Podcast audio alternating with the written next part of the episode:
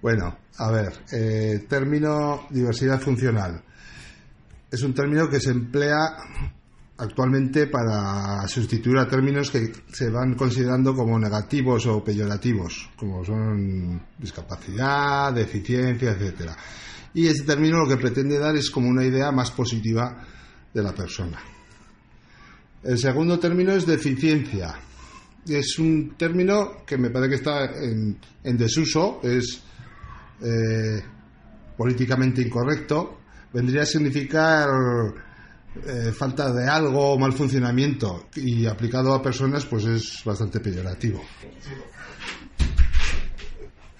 A ver, el tercer término, necesidades educativas especiales. Eh, actualmente, porque este término ha ido variando bastante, se emplea para designar a, alumnos que presentan pues, necesidades educativas, pero debido a una discapacidad, que puede ser psíquica, motora, eh, sensorial, sensorial es visual o auditiva, y alumnos con problemas graves de conducta. El cuarto término, atención a la diversidad.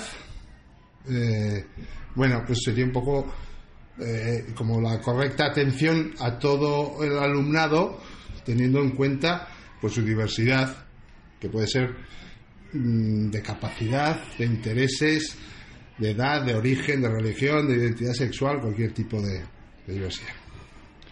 Y por último, alumnado con necesidades específicas de apoyo educativo, pues bueno, decir que en principio todo el alumnado es susceptible de que en algún momento de todo lo que es el proceso educativo eh, presente alguna vez alguna necesidad de apoyo educativo, pero eh, la, ley establece como varios grupos de alumnado con estas que se considera de necesidades específicas de apoyo educativo.